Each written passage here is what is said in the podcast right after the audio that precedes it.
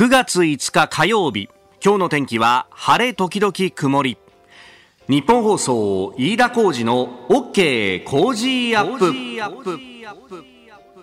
朝6時を過ぎました。おはようございます。日本放送アナウンサーの飯田浩二です。おはようございます。日本放送アナウンサーの新業一華です。日本放送飯田浩二の OK 工事アップ。この後8時まで生放送ですえー、この番組いろんなところで聞いてくださってるなと思うのがですね、あの何か起こると結構そこの現場からメールをいっぱいいただくというのがありまして、はい、えー、今朝方ですね、スタッフがあのメールのね、メールを開けたところ、宇都宮からのメールが多いんですよっていうふうに来てですね、えー、例えばラジオネームサックソエさん宇都宮の方ですが、すごい豪雨でしたと。5メートル先が見えなくなりました。夕方帰ってきたマンションの小学生生に聞いたら下校時間も遅くなったそうです。あ、後ろに倒したんですね。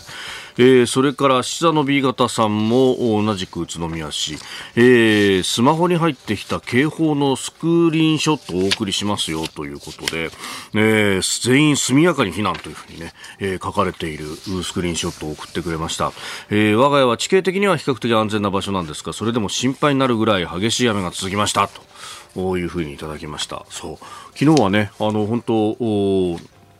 避難指示が行政から出されるぐらいに宇都宮の辺りゲリラ豪雨が激しかったと、特に昼過ぎ、ちょうどね、えー、小学校の下校の時間ぐらいがね、激しかったということであります。まあ、それだけじゃなくて、都心でもね、結構ゲリラ豪雨が降っていて、あの、うちの息子もちょうど下校時間だったんで、びしょ濡れになって帰ってきたっていうね。えー、えー、まあ、その辺ね、あのー地震だけじゃなくていろんな対策が必要だよっていうのは昨日もねあの内田有紀アナウンサーもリポートしてくれましたけれども、えー、そのあたりをですね今週は1週間かけて、えー、防災キャンペーンということでさまざまな角度からあお届けしていこうと思っております、えー、今日はうん7時42分頃のスクープアップのゾーンで防災アドバイザーの高荷智也さんにね、えー、進化する非常食ということで、えー、聞いていこうと思います、はい、まあやっぱりここの分野というものもうんかつてのね、えー、その、まあ、甲板だったりとかいうところからだいぶ進化してるんだというような話。まあ、これも、その、災害を経て、えー、いろいろ変わってくるというところがあります。まあ、あの、ね、えー、東日本大震災だったりとか、あるいは、えー、阪神淡路大震災とか、いろんなことを経てということがね、あると。あのー、東日本大震災の時なんかも非常にこう、困ったのが、私なんかも、ま、まだね、子供が小学校3年生で小さいんで、えー、もうちょっと小さい時期っていうのは、まあ、ミルク飲んでたんですけれども、まあ、あその当時は、えー、まだ、あ液体のミルクというものが認可されていなかった時期で、そうすると粉ミルクを何とかして溶かさなきゃなんないんだけれども、まず水が手に入らない。で、水が手に入ったとしても、じゃあお湯にするにはどうするんだというようなところがあって、で、しかもあれもね、えー、ただのお湯っていうよりは人肌までまたもう一回冷まさなきゃいけないとか、はい、で、えー、そこの手間だとか、えー、いうところもあって、ただね、お子さんはあのストレスもあるからお腹空いたら当然泣くし、ね、えー、そういうところで、まあ、おあのお子さん持ってらっしゃる、えー、育ててらっしゃるお母さん、丸いお父さん、えー、非常に困った通りくれたっていうのがあったということがあって、まあ、そこからね、えー、液体ミルクどうするっていうような話も出てきたんだと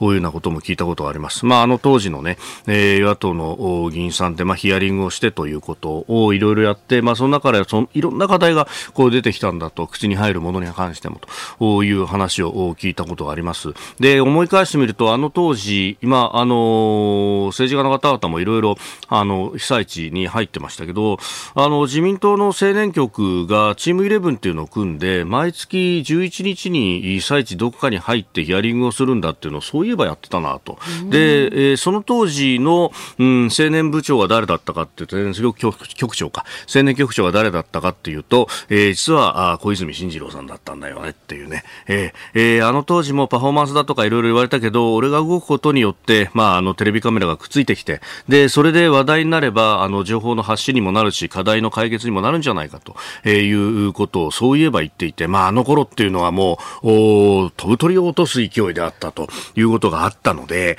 まあ、あのまあ、パフォーマンスだよね、なんてことも言われていたたわけなんですが、まあ、あの、週末、昨日ね、ちょっとニュースになっていて、で、ああ、その当時から変わってないんだな、とちょっと思ったのが、えー、その小泉氏がですね、この週末に福島に行ってサーフィンをやっていたと。うん、で、えー、また、またそういうわかりやすいね、映像で、あの、テレビ映えするようなものをやってた、あの、人気じゃねえか、みたいな、もちろんそういうやるの声も聞こえてくるんだけど、ただ小泉さん自身は、あの、取材にも答えていて、いや、パフォーマンスと言っていただいて結構なんだと。で、今回は福島の海でこうして安全なんだよって、えー、サーフィンをやって泳ぎ、そしてその後にお魚を食べてきたと。で、えー、それをこうね、えー、見せることによって、えー、処理水の話、えー、安全の基準はしっかりと満たしているし、ね、えー、泳いだって何したって、えー、魚食っても、お何の問題もないんだということを見せるんだっていう、うまあ、あの、悪評も評なんていう言葉もあったりしますけれども、あの、その知名度をどう生かすかっていうところを考えると、あ、あの、ちょっと筋の通ってることをやってるな、というふうに、私は、あ思いました。そうは言っても、これもお前パフォーマンスだろと言われればそうなのかもしれないんですけれども、ただ、思うのはね、総理にしろ、閣僚にしろ、あるいは昨日は経団連の会長が、えー、常磐もののお魚を食べましたっていうふうに言ってますけれども、皆さんクーラーの効いた東京の会議室だとかの中で食べているんですが、あ、この人は現場場に行ったんだよねっていうのは、私は評価していいんではないかと思いました。あなたの声を届けますリスナーズオピニオン。この傾向時アップはリスナーのあなた、コメンテーター、私、田新行アナウンサー、番組スタッフみんなで作るニュース番組です。えー、ぜひメールやツイッター、改め X で、えー、ご意見等々お寄せいただければと思います。宇都宮の話をしました、オープニング。えー、ガレオンさんが X で、さすがライト、雷の都と書いて、ライト宇都宮ですなと。そういうふうに言うんだって、えー、思って、ね、全然知らなかったなと。で、あの、調べてみると、確かに、あの、も、雷の日数全国で11位ということでそんなに多くはないそうなんですけど夏に限ると、えー、24.2日、えー、4月から9日9月の雷の日数の平年値とで全国で最も多いんだと。ほう、そういうもんなんですねっていうね。だから夏に得意に雷が多いと。だ昨日みたいな気候が結構あるんだなというね。えー、いや知らないことっていっぱいあるなありがとうございます。えー、さて、今朝のコメンテーターは経済アナリストジョセフ・クラフトさん。この後6時半過ぎからご登場です。えー、まずはアメリカの8月の雇用統計について。えー、そしてニュース7時またぎはあ名護市辺野古への普天間飛行場の移設をめぐってのその工事をめぐる裁判沖縄県の敗訴が確定したというニュース、えー、さらには次の衆院選に向けて自民公明両党が東京での選挙協力復活、えー、両党のトップが署名をしたというニュース、えー、そして、えー、7時10分過ぎおはようニュースネットワークのゾーンは G20 サミット習近平氏欠席へ、えー、さらには北朝鮮の金正恩総書記ロシアでプーチン大統領と今月会談かというニュースも入ってきました。教えてニュースキーワードはインボイス制度をめぐって、えー、岸田総理が事業者目線で思考するようにと指示をしたというニュースそしてスクープアップのゾーンはオープニングでも少しお話しましたが防災特集2日目、えー、今日は防災アドバイザー高荷智也さんに進化する非常食について伺いますメールそして X こちらですメールアドレスは、 cozy アットマーク 1242.com。アルファベットすべて小文字で COZY でコージーです。 cozy アットマーク 1242.com。ファックスは0570-021242、0570-021242。ツイッター改め X は、ハッシュタグコージー1242、ハッシュタグコージー1242です。今週は JA 茨城朝日村トマト部会から大玉トマト4キロを毎日5人の方にプレゼントします。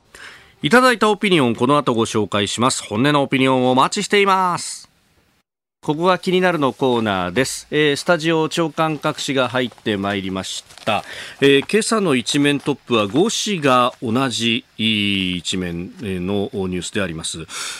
アメリカ軍の普天間飛行場の名護市への声の移設計画をめぐって、えー、国が設計の変更申請を承認するよう是正指示を出したことは違法だとして、えー、沖縄県がこの指示の取り消しを求めた訴訟の上告者判決が出たということで、えー、読売一面は辺野古沖縄県の敗訴確定最高裁判決国の指示適法、えー、工事再開へ調整政府、えー、朝日新聞辺野古沖縄の沖縄県の敗訴確定最高裁、えー、知事に工事承認義務。えー、毎日新聞辺野古沖縄県敗訴確定設計変更不承認は違法最高裁上告棄却、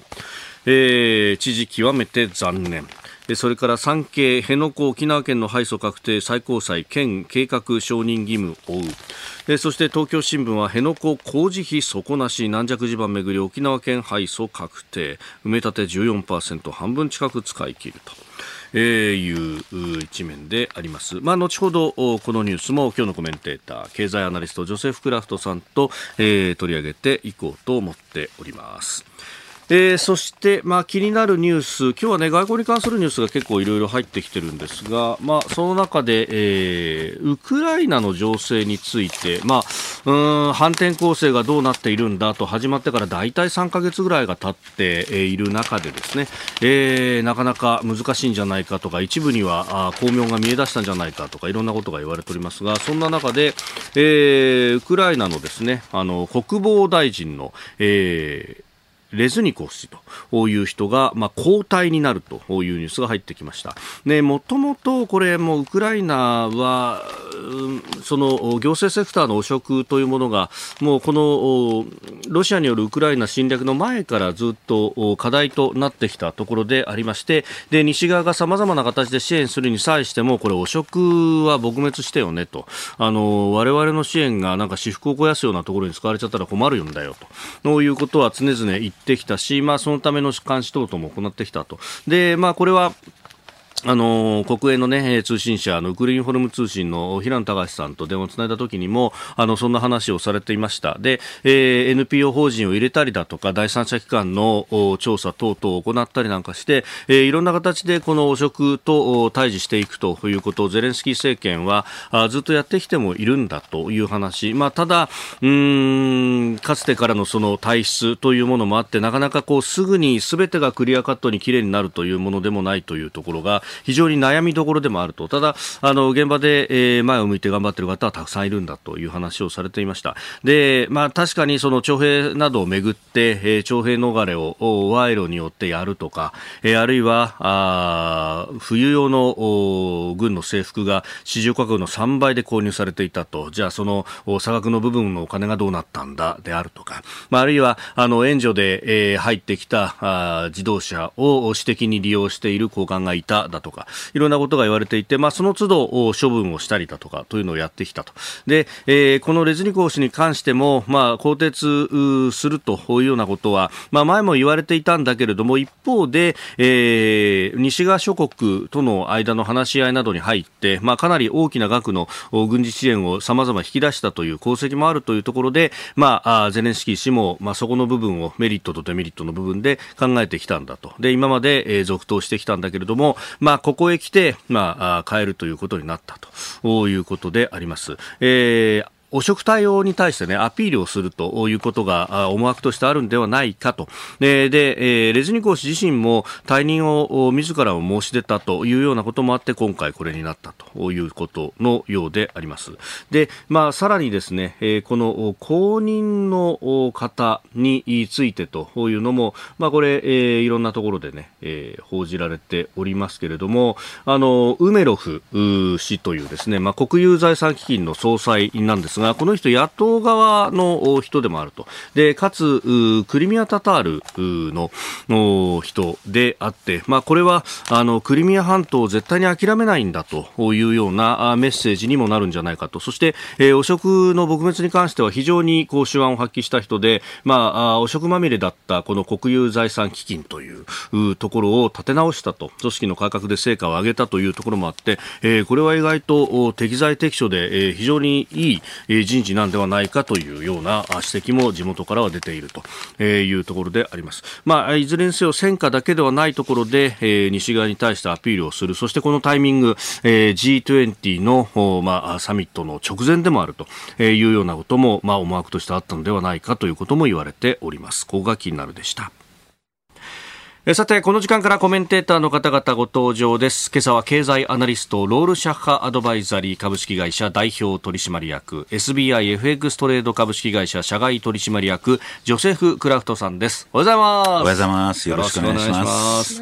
さあ、この時間まず取り上げるのは、先週末に発表されたアメリカの8月の雇用統計。えー、就業者数前の月から18万7千人増加。加で失業率は3.8%にちょっと上昇ということですけどこれどう見たらいいですか？そうですね。金融当局そしてマーケットにとってもまあ適温なあの、うん、数字ではないかということだと思います。あのそんなに大きく、えー、下落してないんですけど、はい、まずあの失業率が3.8%に上昇して、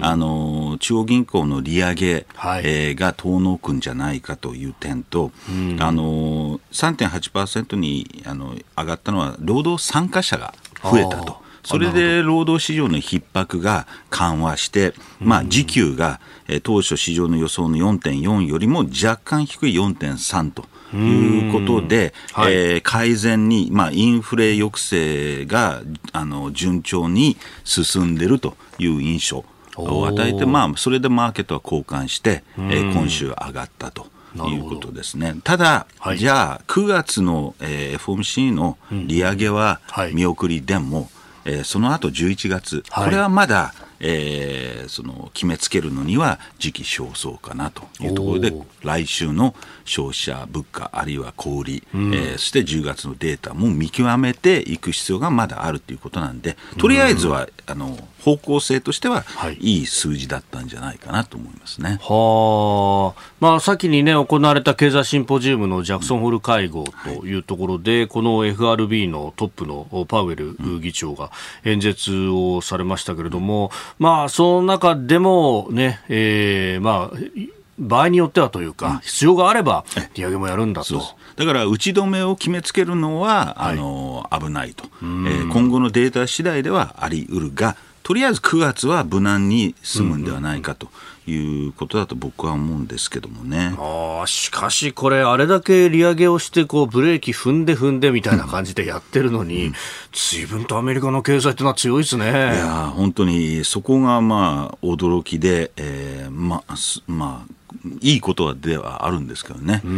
逆にただ、はい、あのアメリカが調子がまだいい一方で、えー、中国が非常に懸念材料として上がっていると。で、したがって中国が今後、えー、景気減速が高まれば、はい、これは当然アメリカを含め日本にも影響してくると、うん、そうすると金融政策も、えー、変わってきてよりハト派に、えー、シフトする可能性があるんですけども、はい、今のところは、えー、とりあえずデータ重視で、えー、FOMC パウエル議長は見ていくということで、まあ、市場もとりあえず、まあ、9月は無難に済むとあの予想し11月までは時間あるんで、はい、まあ、今のところ金融市場も非常に安定してるっていうことだと思いますね。うんまあ、このね、あの、今日は、あ今日はというか、現地は9月の4日ということになりますが、アメリカはあレバーデーで株式市場お休みだということ、まあ、為替動いてますんで、えー、そのあたりの話はまた後ほど伺っていこうと思っております。はい、えー、ジョゼさん、今日も8時までお付き合いいただきます。よろしくお願いします。よろしくお願いします。お聞きの配信プログラムは日本放送飯田浩司の OK コージーアップの再編集版です。ポッドキャスト YouTube でお聞きのあなた通勤や移動中に最新ニュースを押さえておきたい方放送内容を少しでも早く知りたい方スマホやパソコンから radiko のタイムフリー機能でお聞きいただくと放送中であれば追っかけ再生も可能ですし放送後でも好きな時間に番組のコンテンツを自分で選んでお聞きいただけます。毎朝6時の生放送では登場するコメンテーターの最近の活動はもちろんたっぷりとニュース解説をお送りしています。レギュラーコメンテーターに加えて専門家と随時つないで掘り下げてお送りしています。日本放送のエリア内でお聞きの皆さんラジコラジコのタイムフリーでチェックしてください。ツイッターでは最新情報を発信中。ぜひフォローして番組にご参加ください。えー、では株と為替の値動きをお伝えしておきますがニューヨーク株式市場は4日はレーバーデーのため休場であります、えー、為替円相場ですが1ドル146円40銭付近で取引されております。まあ、あのこのところまたあ少し円安がというところで、まあ、経済新聞などはね、えー、なんか企業の想定が150円台だ、155円だみたいな話が出てきたりとかしていますけれども、もうそんなところまで行くもんなんかいねというね。うん、あの金曜日の雇用統計を受けて、はい、直前直後に144円台まで円高に行ったんです行ったんです。ところが、その後の、雇用統計の後の、まあ、ISM 製造業指数の価格指数がかなり反発していて、で、市場としては、あの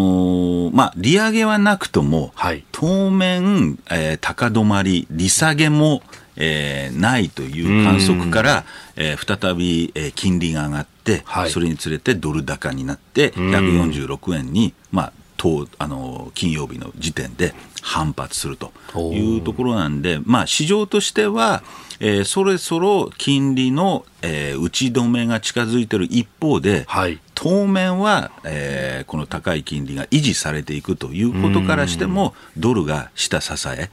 やっぱりちょっと非常に落ち着いてる展開ながら、一時的にも150円台を乗せていくんじゃないかっていうのが大方の見方、えー、だと思います。まあ、そこで日本としては、やっぱり円安に伴うインフレ圧力、ガソリン価格高、はい、こういったところの対応が政府に求められて、えー、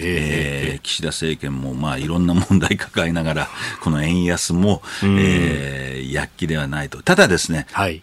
去年の9月、10月、同じく150円。えー、前後の水準で今と似てる状況なんですけどもやっぱりあの頃と今とは全然違う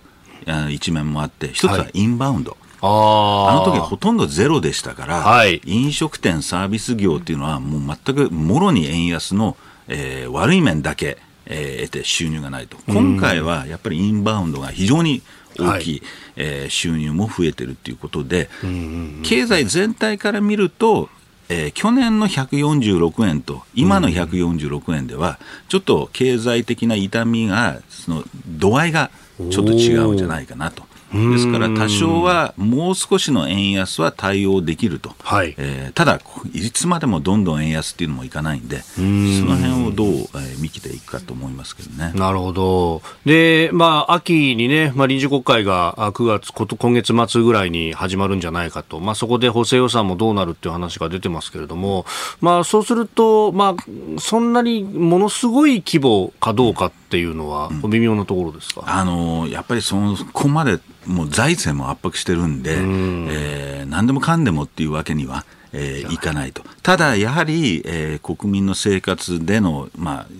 エネルギーとか、はい、こういったところは一定程度負担、えー、軽減しなければいけないということで、それなりの、まあ、今回はガソリンの、はい、えー、補助金を延長するということなんですけど、ただ、これ、いつまでもずっと延々に、えーあの10年ぐらい前にインドネシアがこういったエネルギーの補助金で財政がものすごい圧迫した事例もあるんで、これ、どっかの段階ではもう外さなきゃいけないというところなんで、そその辺が悩ましいところだと思うんですけどね。なるほど。さあではニュース7時またぎ取り上げるニュースはこちらです。辺野古工事をめぐる裁判沖縄県の敗訴確定沖縄のアメリカ軍普天間基地の移設先名護市辺野古の工事の設計変更をめぐって沖縄県と国が争っている裁判で最高裁は昨日沖縄県側の上告を退ける判決を言い渡しました。この辺野古をめぐっては埋め立て予定の海域で軟弱な地盤が見つかって国が改良工事の設計変更を申請しましたが沖縄県側はこれを承認しておりませんでした。で沖縄県が承認をしないので承認をする指示を国が出したと。でこの指示というのが違法なのではないかというのが問われた裁判であったということであります。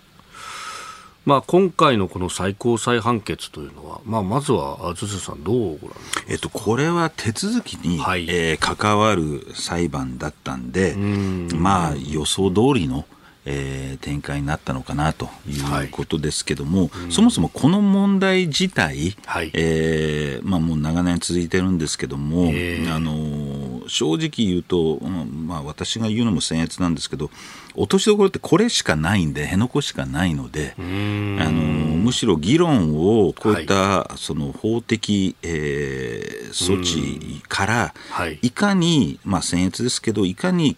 沖縄県の、えー、皆さんが抱えている負担を軽減する、うん、経済的にどれだけえー、その支えていけるかっていうところへの議論に持ってった方が、僕はちょっと建設的ではないかというふうに思いますけどね。まあね、あのそもそものこうことの発端としてこの普天間飛行場というところ、はい、まああのね周りに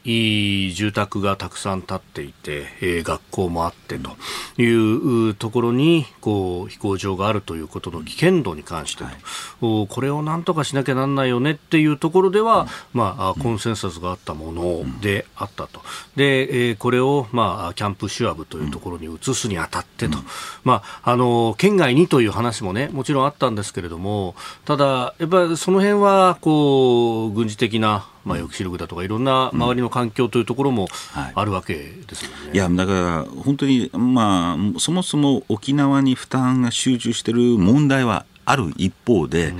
えー、今、台湾をめぐり、はい、中国との、あのーうん、まあ、摩擦というか緊張感が増している中で、はいえ。ー、やっぱりどっかでこの問題も進めていかないと、えー、日本全体の安全保障にも関わる問題っていうことで非常にまあ心苦しい、えー、難しい問題なんですけどもどっかの時点で前に進めていかないとこれは沖縄の皆さんにとっても日本全体にとってもそして、はい、えー、アジアをめぐる安全保障にとってもいいことではないので何かちょっと打開策があればいいなとは思いますけどね。まあ、地元で取材しても賛成の人はいないけれども、まあ、容認仕方がないかなっていう方も中にはいらっしゃるというところもあります。はい、えー、ニュース7時またぎ続いてまいります。えー、ニュース7時またぎ続いてはですね次の衆議院選挙に向けて自民公明両党が東京での選挙協力を復活というニュースについて、えー、お話を伺おうと思いますまあこれねあの信頼関係は地に落ちたとまで言っていた東京での選挙協力ですが、あ岸田さんと山口さんが昨日合意文書に署名までしたという、まあ、ある意味の手打ち式みたいなね、ものが行われましたけど、これ、やっぱこういうのあると、俺は選挙どうなるんだみたいなね、いろいろ思っちゃいそうなんですよ。まあ、まずは、あの、はい、そもそも大人げなかったですよね、最初のつまずきが。はい、で、冷静になってみれば、ええ、これは自民、公明両党にとってマイナスとい。うことなんで、うんうん、まあ、あの、ちょっと時間を置いて、えー、妥協、打開策、落としどころを、まあ、探って、えー、結果的に落としたというところなんですけども、ただ、これの合意があって、すぐに解散っていうふうには、えー、思わない方がいいのではないかなというふうに個人的には思ってます。もちろん解散の、えー、選択肢もあるんですが、はい、えー、今の自民党内の政局見ていくと、直近、先週、先々週ですかね、はい、あの清和会が幹事会を発足して安倍派が、でそこでいち早く安倍派の存在感を示すために、うん、えー、岸田政権への、えー、支持を、えー、表明してますね。はい、で最大派閥が支持を表明して、これから、えーまあ、麻生派、うん、それから茂木派もおそらく、えー、支持に回る、そうすると、岸田政権としては、来年9月の自民党総裁選は、もう主要派閥の、えー、支持が取り付けてるんで、わざわざその前に解散を、えー、踏み切る必要がない、わざわざ選挙をリスク取ってまで、はい、自民党総裁選に挑む必要がなくなったということなんで、もちろん選挙に勝てるそれで任期を延ばしたいという意向であれば、はい、解散権を打つこともあり得るんですが、えー、あの6月の時よりは焦ってやる必要がないということだと僕は思いますけどね。うん、なるほど、そっか、そもそも論として今回の解散は次の総裁選を乗り切るためって考えると、うん、その間に、まあ、ある意味の対抗馬の人たちが、まあ、それぞれなんか矢面に立たされたっていう感じがありましたもんね。今回の公明党の合意からしても、はい、えー、これ、すぐに、えー、あの選挙になると、やっぱり公明党と合意して、自民党の議員が出れない区も出てくるんですよね。ああ、そうですね。で、うん、そうすると不満、党内からも不満が出てくるんで、むしろ、これは将来の、はい、あの、合意として、えー、ちょっと時間を置いて、総裁選を固めてから選挙に打った方が、党内も収めやすいっていうことではないかなと僕は思うんですけどもね。なるほど。そうするとこれね、解散が遠のくとなると、むしろこの来週にもあるという、うん改造人事がどうなっていくかと、はいうん、でもこれはまたね、あんまりなんか、1週間前にしては名前が上がってこないというか、うん、無風なんじゃないの？みたいな。いや、もう、もっぱら、はい、あのー小規模人事というか、えーえー、まあ、主要なところ変わらないと。変わらないと。まあ、だからちょっといかに若手議員、女性議員をどこまで、はい、えー、入れられるかっていうところで、まあ、だからまた今、マイナンバー問題がある、はい、えー、それからこの人事でも大きな変更はない、えー、そういったところから、じゃあ選挙をえー、戦っていくような材料もあまりないっていうんで、むしろ僕は選挙がないと思えば、はい、人事も自由にできる適材適所、それからマイナンバーもしっかりやれる、はい、えー、それから、まあ、いろんな、まあ、補助金、これからあの予算の話も出るんで、えー、むしろ政策、岸田政あの総理が好きな政策重視の運営があの年内できるっていうことなんで。なるほど。あの本人としてはそんなに選挙を好きっていうイメージはないので、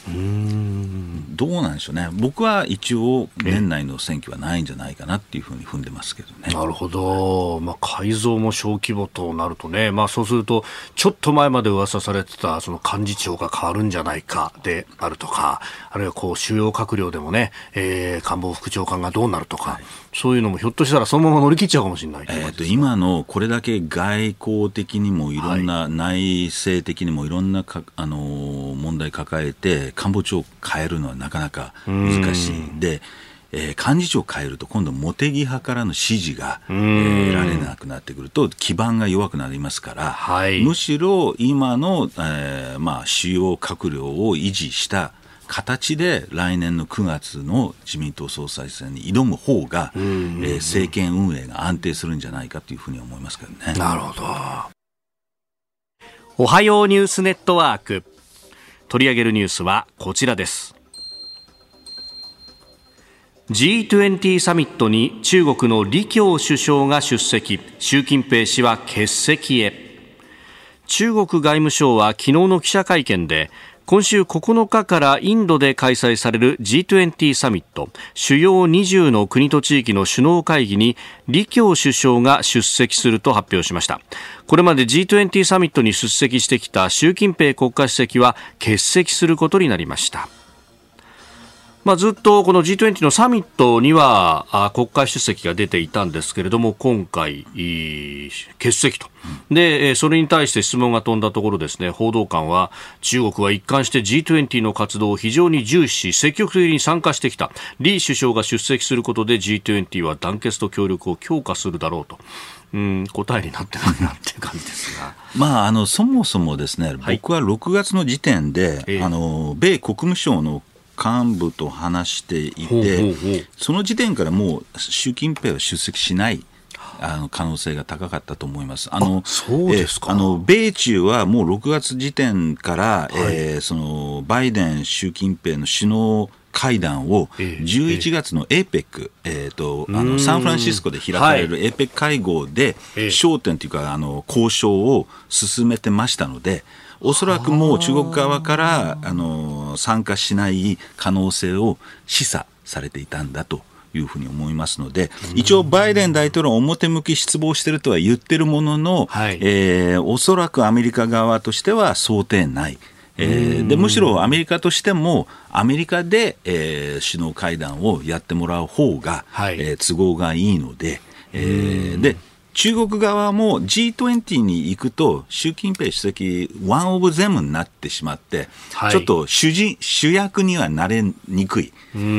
ー、今回はインドが中心になってますから、はい、議長国インドですね。えー、だから、まあ、そういった意味でも、APEC の方が出席する国の数が少ないし、米中会談ということで、はい、より習近平があの主役になりやすいということで、えー、おそらく中国側もそっちの方に軸足を置いてるんじゃないかなと。なるほど、えー、まあ、メリットがこっちの方が少ないと、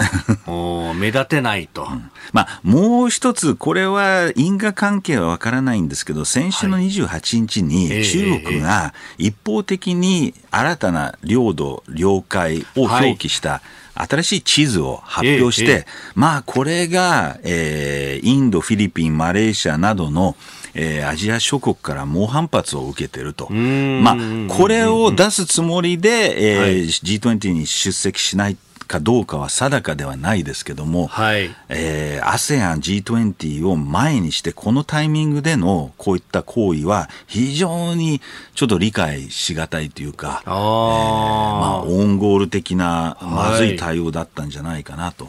なるほど。これね、あの、いろんなところで、まあ、ある意味、中国の、まあ、領土的な目標みたいなものを最大限拡張した形になっていて、まあ、南シナ海の九段線と呼ばれる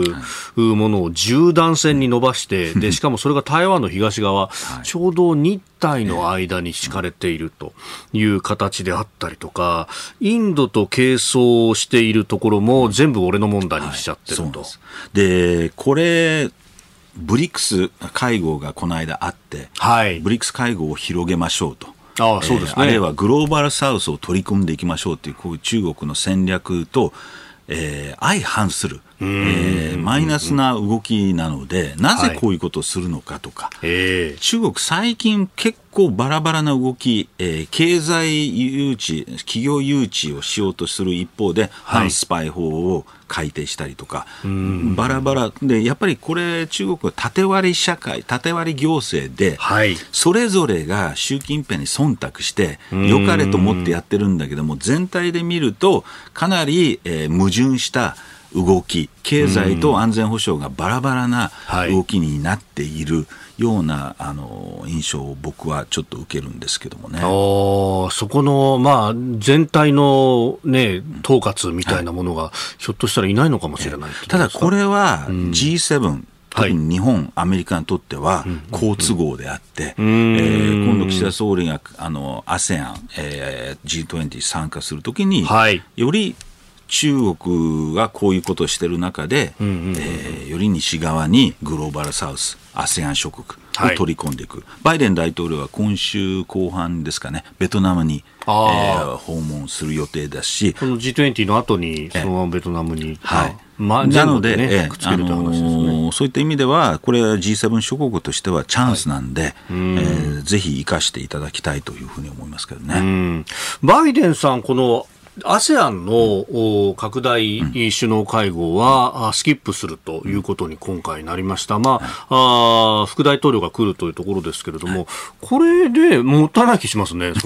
まあ、あのー、確かに行けたらいいんだけど、まあ、健康のせいなのか、スケジューリングのせいなのか、えー、ちょうど、えー、あの議会が始まるんで,、えー、で予算の話もあるんで、はい、そういったところも影響してるんじゃないかなとは思いますけども、あのアメリカ側からすると基本的に ASEAN、アジアは近年は、はい、あのある程度日本にえー、任せてるじゃないけども、えー、日本と連携して、はい、むしろ日本のリーダーシップに期待している部分が、えー、大きいと。いうことから、まあ、そこは岸田総理に任せて、えー、G20 でバイデン大統領が、えー、インドと組んでやるというような考え方でもあるんじゃないかなと思いますけどね。うん。そうするとね、えー、岸田総理、今日出発してというところですけど、はい、じゃあ ASEAN で何を発言するのか、うん、これ、まあ、いきなり注目度高まりますね。あのー近年、本当に日本の外交の存在感、リーダーシップが、はい、えー、高まっていて、評価されていると。で、それこそ G7 サミット、広島のサミットを受けて、はい、えー、まあ、えー、ASEAN、G20、そしてから国連の、えー総会、はい。えー9月末にあるんですけども、これは次の外交の、えー岸田総理の外交リーダーシップを発揮するチャンスとして、ぜひ、あの有効に使っていただければというふうに思いますけどね。まあ、この岸田さんも出席する ASEAN 関連の首脳会議5日から始まりますが、まあ、この南シナ海の紛争防止に向けた行動規範を議論するんだと、でそこへ向けてこの新しい地図っていうものが出てきたとなると、まあ、これに対して、まあ、岸田さんも当然ながら何か言わなきゃなんないだろうし。もうそういう議論を後押しするような、この中国のオウンゴール、えー全く僕は理解できないんだけども、まあ、はい。起きた以上、これを逆手にとってチャンスとして、ASEAN 諸国と一体になって、やはり日本は、えー法の秩序、はい。えー法の支配。えー支配。はい。これを主張して、えーどんどん ASEAN を結束固めて、えー中国はこういう国なんですよっていうことを証明し、さらにあの処理水においても、はい。中国の対応は、ええ。えー不当であることを、えー海外にアピールしていく、えー絶好の場でもあるんで、はいここは大いに外交手腕をですね発揮してエールを送りたいと思いますね。いやー岸田さんが常々言ってきた法の支配ってものがまさにこの話っていうのはそういうことです。際立ちますね。ま あそこまでわざわざお膳立てしてくれた中国にありがとうと言いたいくらいじゃないですかね。うんもうここは粛々と勝っていくと。はい。えーそしてもう一つ用意していたニュースは北朝鮮の金正恩総書記が軍事支援をめぐってロシアのプーチン大統領と今月会談かというね。まあ、こえー。れはあの孤立してるプーチン、孤立するはい。金正恩、まあ、孤立者同士でええお互い支えていくということの表れだと思いますけども、やっぱりこれはウクライナ情勢を鑑みて、北朝鮮がどこまで軍事支援を、えーロシアにしていくのかっていうのは、えー注目の、えーまあ、材料だと思いますし、まあ、はい個人的にはちょっと、あのキ金正恩のええ。あの訪問の路地、ああ、なるほど。飛行機で行くのか、電車で行くのか、おそらく電車で行くんではないかと思うんですけどもど。そうするともう1週間ぐらいかかるんで、そうですよね。非常に非効率的にそんなことやってる時間あるのかなと思うんですけども、ええまあ、そういったところも、あの国力をあの証明する一つの指標でもあるんで、その辺を見見ていきたいと思うんですけど、まあ、とにかくロシアに加担する国がはい。少しずつ減ってきているという中で、えーまあ、うんまあ、孤立者同士の会合ということで、まあ、そちらそちらでどうぞっていう感じじゃないですかね。まあ、武器などはね、相当北朝鮮製も入っているという話がもうかなり報じられてますもんね。まあ、その辺だけでなくと。まあ、残念なことは、はい北朝鮮対策に関してアメリカもう手立てがないんですよね。だからもう見てるしかない。えーやっぱりバイデン政権、まあ、これまで各政権もいろいろ試してきたんだけども、はいなかなか北朝鮮封じ込むことができない。で、中国との関係も、えー悪化してるんで、ちょっとこの北朝鮮政策においてはは、いちょっと手詰まり状態になってしまっているのが残念ですね。えーこの時間、ジョセフ・クラフトさんとお送りしてまいりました。日本総動機の方、この後もジョセフさんにお付き合いいただきます。続いて、教えてニュースキーワードです。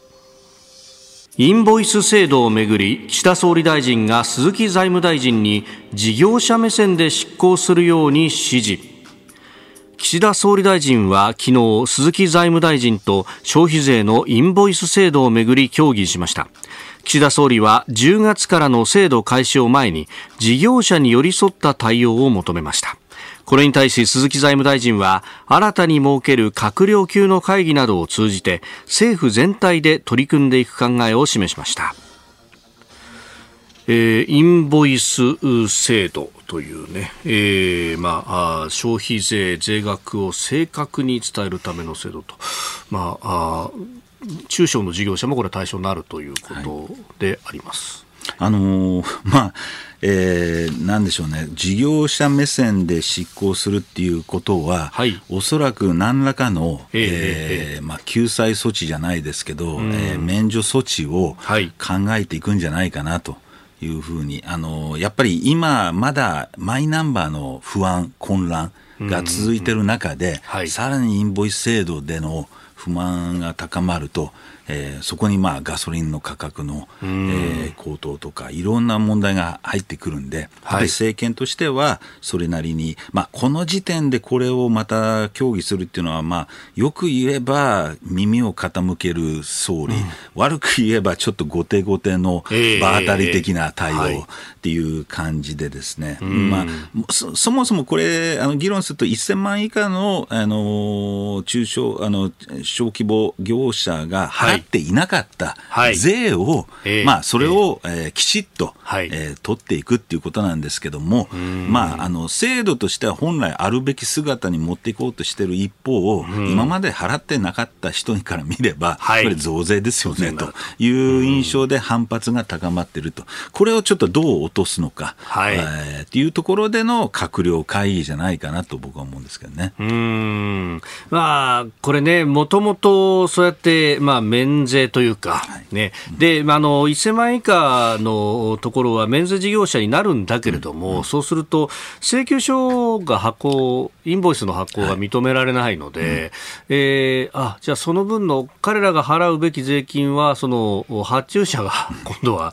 ままとめて払う形になるそういうことですね。だからその分損するなりなんなりになるから、発注が滞るんじゃないかとか、いろんなことが言われるし、まあ、あの本当に小規模事業者にとっては人員的にもね、えー、負担が、事務負担が、えー、増えるんで、はいろいろとやりにくいと。いうことからちょっと反発が出てきてるんだけど本当はこれ、もっと半年ぐらい前に、やっとくべき話だったのをもう土壇場でやるとい。うことなんで、まあ、おそらくこのままだと何らかのちょっとそういったあの措置を設けていくしかないのかな、そういうそのための、まあえー、会議っていうことだと思いますけどね。まあ、そもそもね、制度というか、インボイスの形とか、あるいは、えー、請求書を求めるっていうのは、あ今年度から始まってはいて、うん。はい、で、それがいよいよ義務化されるのが今年度だと。そうなんです。これ、その間で何かとかなかったの？っていうのはね。おっしゃる通りで、まあ、じゃあ、なんで今更なのっていうと、えー、まあ、やっぱりインフレですよね。あの、ガソリン価格からいろんなコストが高騰する中で、はい、まあ、こう家計から事業者、特に小規模事業者の負担が、うん、えー、増す中での、はい、まあ、そこにこのタイミングで、えー、不満が募ったっていうことではないかと思いますけどね。うんまあ、そうするとね、かなりこう政治的な部分で動いていると。こういうことがあると、じゃあまたここのさなかに解散っていうこともできるのかなっていうふうに、はい、まあ、さっきのあの選挙の話じゃないけども、えー、まあ、こういったマイナンバーからインボイス、これを一旦落ち着かせてから、政局絡みを考えていくんじゃないかなと思いますけどね。なるほど。まあ、10月ね、ここから先、また電子帳簿の話とか、電帳法の改正とかもあると、だからこれ、事務負担は増えることがなんか、いろいろ重なってきますもんね。そうなんですよ。だから、で、しかもそれを、しわ寄せが全部小規模事業者に行くんで、はい、やっぱりこれは、その、まあ、不満っていうか、あの、うん、負担が、どうしても集中しちゃって不公平じゃないかっていう、えー、意見が出やすい。制度、制度自体は間違ってないんですけども、えー、まあちょっと執行のやり方が唐突だったかなというか、準備が足りなかったかなっていう感じで、あのどうなんでしょうね、またちょっと先送先送りになるのか、免除措置を取るのか、ちょっと何らかの措置をちょっと今から考えるんじゃないかというふうに思いますね。あ免除措置なり、やっぱり予算的な措置にこれからなっていくところですかね。そうですねやっぱり、まあ、どうなんでしょうね、まあ、これが、じゃあ、徴収したところでいくらぐらいの税収になるのか、ちょっとわからないですけども、まあ、政治的にそこまでリスクを取ってやるほどのものがあるのかっていうところは、おそらく永田町では、えー、議論されてるんです。逆に霞が関では、はい、ちゃんとした制度をやろうよ、ちゃんとした税収取ろうなきゃいけないよねっていう議論で動いてるところと、だからやっぱりその、なんていうんですかね、あのあの行政とはい。政治と、ちょっと今そこがぎくしゃくしてる、えー要因かなっていうふうに推測しますね。なるほどね。まあ、やっぱね、こういう話、益税だっていうね、え得してるじゃないかっていうようなことが、まあ、霞が関の中では、もうそれこそ消費税のシステムが始まった時から言われていると考えると、もう30年、40年の話と。そううん今更みたいなのが霞が関としてあるのかもしれないけれども。長く続けすぎましたよね。だから、そこで急に税、ね、是正しようとしても、やっぱり負担に感じてしまうんで、まあそこはちょっとどう収めていくかが、ちょっと見ものですね。今週この時間は様々な視点で防災について考えてまいります。え今日は進化する非常食について、えー専門家をお迎えしております。防災アドバイザー高荷智也さんです。おはようございます。おはようございます。おはようございますよろしくお願いします。えー高荷さんにはこのはい番組がスタートした、だからもう5年前になるんですね。そうですね。えーだいぶ以前にお邪魔させていただきましいやいやて、どうもご無沙汰しております。ありがとうございます。えー都市の防災対策というテーマで、えーお話を伺いました。で、去年はね、えー、新業アナウンサーが高荷さんおすすめの、あの、3年6ヶ月長期保存が可能なデニッシュパンの缶詰のカンデボローニャを、はい。実際に私も食べてみて、ありがとうございます。すごく美味しかった。ふわふわで進化してますね、非常食は。ねえ、本当ですよ。よね本当。ですよね。でも高木さん、この時期っていうのは結構忙しいんじゃないですか、そうですね。9月1日、防災の日、そして防災週間ということで、はいあの、あちこちでお声掛けをいただいて、全国回らせていただいております。ありがたいですね。この意識っていうものもやっぱりいろいろ変わってきてますか？そうですね。やはり全国区の災害が起こると、まあ防災意識は高まる。でもやっぱり自分のところで起こらないとすぐに意識が薄くなってしまうというところで、まあせめて毎年ですね、9月、それから3月、最近は年2回防災に関するお話がメディアでも出ること増えていますので、はい。まあ少しでも自分ごとにしていただくということをお考えいただきたいなと思ってますね。まあそして備えというと、この非常持ち出し袋だとかいろいろね、あのーハード面で備えておくっていうのもいろいろありますが、え今日はそんな中で非常食に、えースポットを当てて、えーお話を伺っていこうと思います。もう事前にですね、あのおすすめの非常食っていうのをいろいろ挙げていただいておりますんで、はい。高木さんにご紹介いただこうとはい。思います。さあ、まず一つ目、どういうもんですか？はい、えー一つ目はですね、はい最強の非常食んということで、えー私、羊羹を押すことが多いんですけれども、羊羹はい、今回はですね、はい。井村屋のチョコ栄養羹をお持ちしております。チョコ栄養栄養羹でございます。はいあの、いろいろ非常食あります。で、はい例えば、リュックに入れていただいたり、うんうんえー通勤通学のカバンに放り込んでいただいたり、そんなイメージになるんですけれども、はい夏は暑くても溶けない。うん冬は凍っても食べられる。また強い衝撃を受けようが、踏みつけようが、羊羹は羊羹ということで、ん私個人的には、あの、非常食界の G ショックだと思ってるんですおー G ショックはいなるほど。あらゆる衝撃に耐えると。そうなんです。はい。はあ、これね、なんかあの、市販のお薬のパッケージみたいあな大きさですようんうね。んうん。で、これに5本入ってるんですか？はい。手のひらサイズの正方形の箱にですね、うん羊羹が5本入っておりまして。開けてみます。はい。よいしょ。一口スティックサイズのものが入っております。賞味期限は5年6ヶ月ということで。えそんな持つんですか？そうなんです。5年6ヶ月えで、もうカバンに放り込んだまま5年以上持ちますので。5年持つって非すごい常に心強い。チョコ、チョコ栄養感、チョコなんですね？チョコなんです。いただきます。いただきます。もう、香りはチョコ。はい。だけど食感が羊羹ですね、これね。ね、うん。見た目は生チョコっぽい感じだけど。確かに。うん。あ、美味しい。これお好みで小豆味とチョコ味の2つがございまして。あ、そうなんですね。はい。チョコ味、チョコ嫌いじゃない方でしたら、結構い、私はこっちの方が好きだったりしますね。んはうい。こちらが1本197キロカロリーということで、あの、ちょっとしたエネルギー源には十分な、あの、量を食べられますし、やっぱり甘いもの満足感が、そうですよね。そうですよね。これでもお子さんなんか食べるとなるとアレルギーとか心配になる方いらっしゃると思いますか？はい。こちら、あの、アレルギー物質不使用、特定アレルゲン28品目不使用ということで安心してお召し上がりいただけますし、またパッケージそのものもですね、あの、展示で商品名が、はい、書かれておりましたり。あ展示で書かれ展てるんだ示で書かれてます。いろいろとこう箱そのものも工夫されていて、非常食向けだなというところがございますうね。ん。さああ続いておすすめの非常食高西さんお願いします。はい。非常時に嬉しいたっぷり野菜が取れる、お西食品の一汁御膳、けんちん汁と豚汁のセットでございます。はい。で、こちらはですね、はい。箱に入っているご飯と汁物のセットなんですけれども、こちらも賞味期限5年6ヶ月なんですが、おー5年はい、こちらですね、箱の中に、えー水かお湯で戻して食べるアルファ化米、えそして、けんちん汁または豚汁のレトルトのパウチが入っておりまして、えーこちら、例えばお湯か水が